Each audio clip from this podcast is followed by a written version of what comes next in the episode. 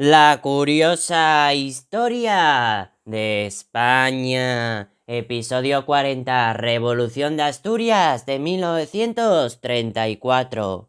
Los partidos de izquierda entraron en una fase de descontento debido al ascenso de los fascismos en Europa, el acceso de la CEDA al gobierno, la aprobación de la ley de amnistía para excarcelar a los militares golpistas de 1932 y el regreso de los políticos de la dictadura de Primo de Rivera exiliados. La reacción de los partidos de izquierda ante la entrada de la CEDA en el gobierno de Roux fue promover una huelga general revolucionaria que provocará una insurrección armada siguiendo la tesis de Largo Caballero para evitar la derogación de las leyes del bienio anterior. Sin el apoyo de la CNT, la insurrección fracasó el principal foco se dio en Barcelona, donde Companys proclamó el Estado catalán de la República Federal Española. La rebelión fue controlada y los líderes republicanos y obreros detenidos. La insurrección se mantuvo en Asturias gracias a los sindicatos. En este caso, la CNT sí apoyó esta insurrección. También recibió apoyo de partidos obreros bajo Unidos Hermanos Obreros y mineros que tenían armas y dinamita. Tomaron Oviedo y casi toda la región, controlando el poder, los servicios y los suministros de la capital. Se produjeron diversas peticiones obreras como el aumento del salario y la jornada de siete horas. El gobierno envió tropas de África al mando de los generales Franco, Godet y López Ochoa.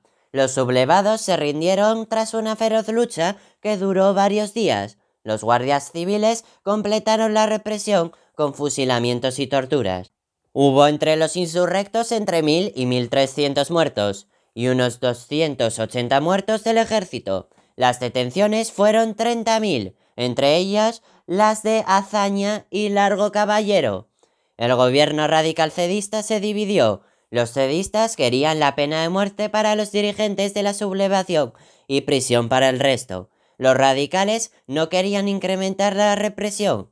El presidente Alcalá Zamora recordaba la amnistía a los militares golpistas de 1932 y pedía clemencia para los revolucionarios. Le Roux, jefe de gobierno, firmó la amnistía en 1935. La CEDA defendió una política más dura.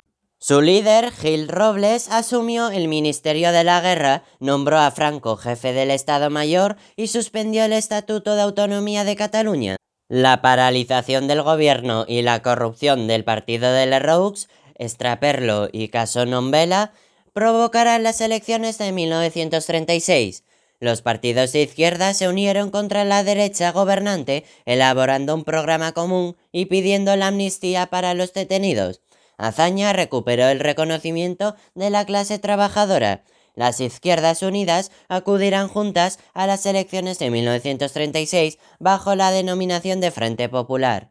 A modo de conclusión, los acontecimientos de 1934 fueron revolucionarios y violentos. El gobierno utilizó al ejército para sofocarlos, facilitando una brutal represión y un gobierno más duro. Los sublevados serán amnistiados y el gobierno radical cedista se paralizó teniendo que convocar elecciones en 1936. Los partidos de izquierda acudirán a estas unidas en el Frente Popular. ¡Qué fascinante resulta la historia!